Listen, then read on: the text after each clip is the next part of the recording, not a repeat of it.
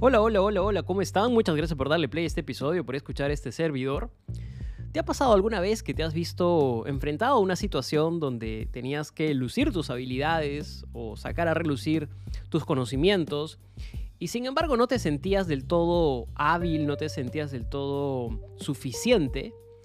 ¿O de pronto tienes una oportunidad donde puedes eh, expresar estas habilidades, de pronto una oportunidad de un puesto de trabajo, un rol, eh, quizás protagonizar un evento, quizás dar una charla, quizás, no sé, estar de invitado en un programa y sientes que no, que eh, de pronto quizás se han equivocado, que han elegido a una persona que no es, que, que, te cuestionas si eres tú realmente a, quien, a quien le están pidiendo este desafío o esta petición y entonces empiezas a dudar y dices, no creo ser lo suficientemente bueno para esto.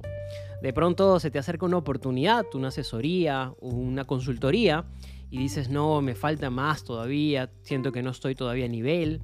Y eso te frena, te limitan, hace que no te lances, que no cojas las oportunidades como vienen. Y muy en el fondo, en realidad, sí estás preparado, si eres capaz, si puedes enfrentar estos desafíos, pero tú mismo te limitas. A esto se le llama el síndrome del impostor y seguramente ya lo has escuchado porque cada vez, cada vez va tomando más, más relevancia, cada vez va tomando mucho más popularidad este, esta, esta frase, este, este concepto, mejor dicho. Y creo que es importante darnos cuenta de su existencia y empezar a trabajar en él porque si bien todos en algún momento podemos tener este síndrome, creo que lo perjudicial es cuando este síndrome es perenne, cuando, cuando esto es largo, tendido y no podemos superarlo. Es normal que al inicio los nervios, los miedos ah, nos hagan sentir que no estamos suficientemente preparados o que no somos lo suficiente para encarar desafíos. Pero esto debe ir atenuándose con el tiempo, con la práctica, con nuestras capacidades, con una confianza muy buena en uno mismo que es bastante difícil de trabajar. Entonces, lo que quiero hablar en este pequeño episodio es un poco acercarte a este concepto, si es que de pronto quizás eres del otro extremo y no lo has escuchado nunca o no sabe, pero de pronto está padeciendo esto, quizás para que sepas, oye, así esto esto es lo que estoy sintiendo ahora o esto es lo que me está pasando. Y si ya sabías de este término, de pronto también te ayuden algunos tips que puedo alcanzarte para que empieces a trabajar en esto y salir de este pozo, que en realidad es como yo lo veo, un pozo donde estamos sumergidos, donde podemos salir, pero a veces no queremos o a veces no vemos la salida. Vamos a definir primero qué es el síndrome del impostor. Y el síndrome del impostor, en términos muy simples, se refiere a esta incapacidad de internalizar los éxitos y la constante sensación de que algún día eh, la gente va a descubrir que somos un fraude, que somos realmente un fiasco. Entonces, ¿qué pasa? Que este síndrome afecta mucho a hombres y mujeres, a profesionales y, a, y a intelectuales, a muchas personas en realidad. No respeta barreras de edad, lo puede tener tanto un joven como una persona muy adulta no respeta niveles de experiencia, o sea, le puede dar a cualquiera, una persona que se acaba de egresar de un estudio, como una persona que lleva 20 años ejerciendo una profesión. Así que es, es creo importante hablar de esto, ¿no? ¿Y qué consecuencias psicológicas trae eh, tener el síndrome del impostor?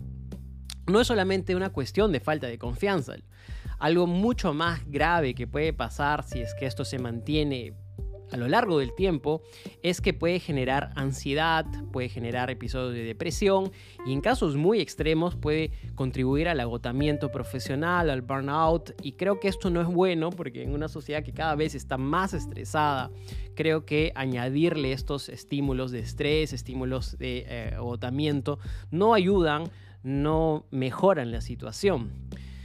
Muchos se preguntarán de qué manera nos limita el síndrome del impostor.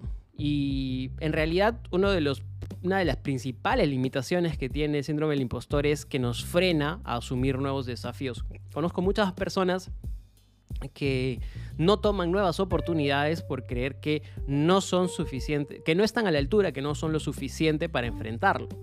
Y creo que esto es nocivo porque la vida está hecha de oportunidades, de, situaciones nuevas, de, constantes eh, momentos que nos invitan a, a, sacar ese potencial que tenemos, a, relucir ese potencial, a demostrar que podemos ser capaces de.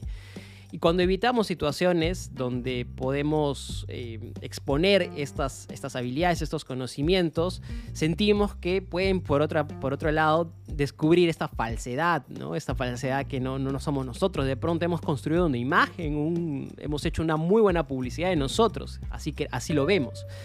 Y esto a largo plazo realmente limita mucho el crecimiento profesional, el crecimiento personal, el, crecimiento intelectual. Entonces creo que es como un autosabotaje al fin y al cabo. Si tú estás padeciendo el síndrome del impostor y de pronto no lo sabes, hay algunas señales que pueden ayudarte a detectarlo. Por ejemplo, para mí una de las señales más notorias que me, me, hecho, hecho dar cuenta que de pronto en algún momento lo tenía es restarle mérito a tus éxitos. Cuando constantemente le restas mérito a tus éxitos, estás asumiendo que el azar o las circunstancias fortuitas han influido en tu éxito, cuando en realidad ha sido tu esfuerzo, ha sido tu capacidad, tus habilidades, tu capacidad para resolver problemas. Entonces creo que restarle mérito a tus éxitos es algo nocivo porque hay que también ser justos y reconocer cuando nos lo merecemos, cuando realmente hemos trabajado por eso. Otro tema es que a veces te intentamos atribuir logros a factores externos. ¿A qué me refiero? Por ejemplo, no sé, fue gracias a un amigo, fue gracias a, no sé, a justo que hubo este, este, este, esta ocasión, este momento, esa circunstancia y pasó, ¿no? Y si bien es verdad que a veces eh, para, para, tener cierto éxito en algo, conseguir un objetivo, también dependemos de factores externos, estos no siempre determinan la totalidad de ese logro, la totalidad de ese objetivo. Entonces creo que es una combinación de ambas cosas, tanto de, lo que nosotros podemos poner como de las situaciones que se van dando en el camino.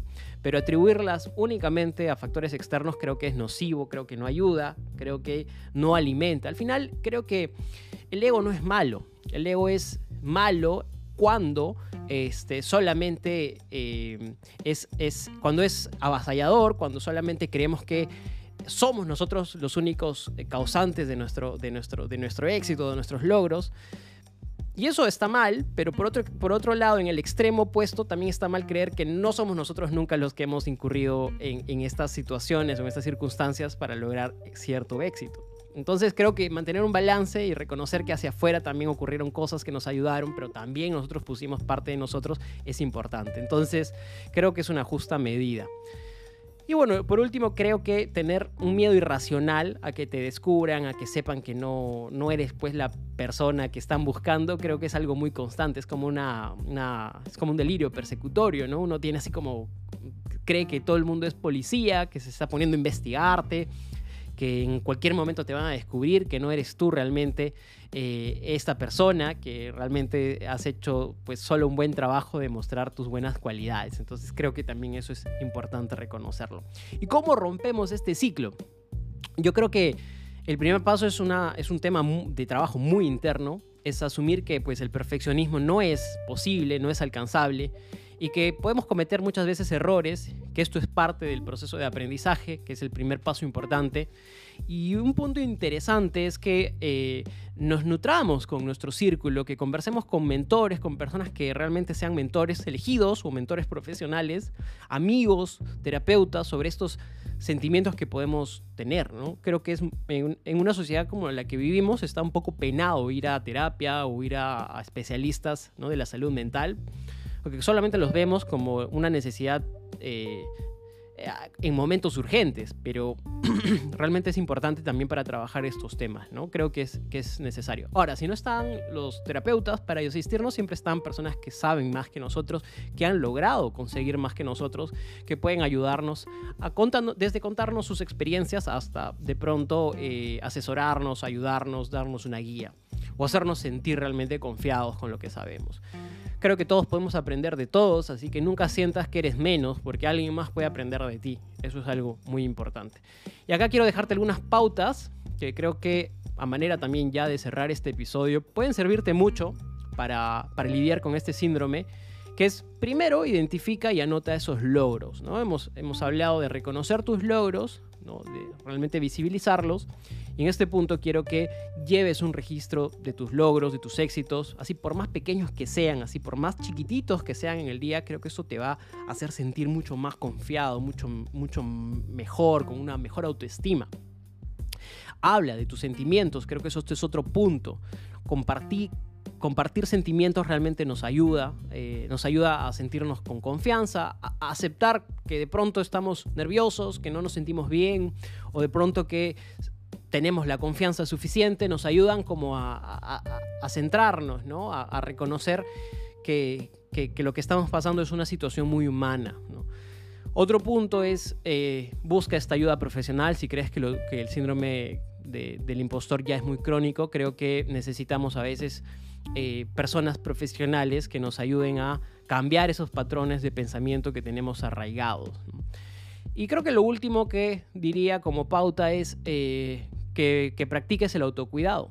El autocuidado es muy importante, lo podemos hacer a través de la meditación, a través de ejercicios, de descansos. Eso es muy fundamental porque a veces este agotamiento, este constante pensar, pensar, pensar en las cosas nos desgasta, nos absorbe. Entonces es importante.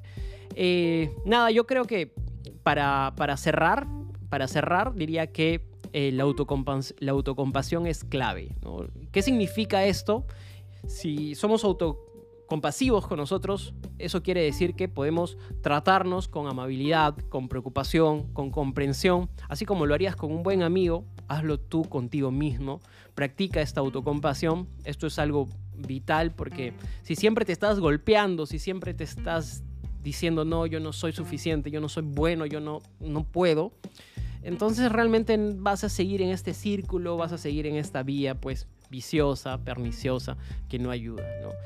Realmente el síndrome del impostor es toda una lucha, es, luchar constantemente, puede ser debilitante, desgastante, pero creo que es superable, creo que podemos salir de, este, de, este, de esta situación y creo que esos logros chiquititos que vamos a ir teniendo en el día a día nos empoderan, así que, que trata siempre de mapearlos.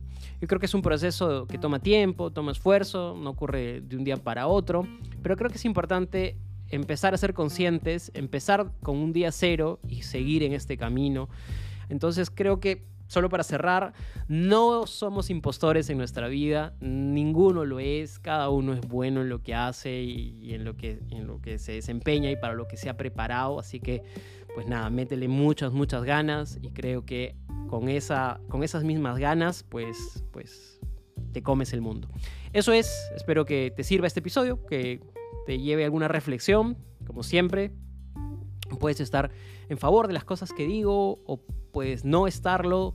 Llévalo a la conversación con tus amigos, con tu familia, con tu pareja. Y también si tienes alguna otra opción, alguna otra pauta de cómo luchar contra este tema, pues nada, contento de que lo compartas conmigo y tienes el mensaje de voz en Spotify.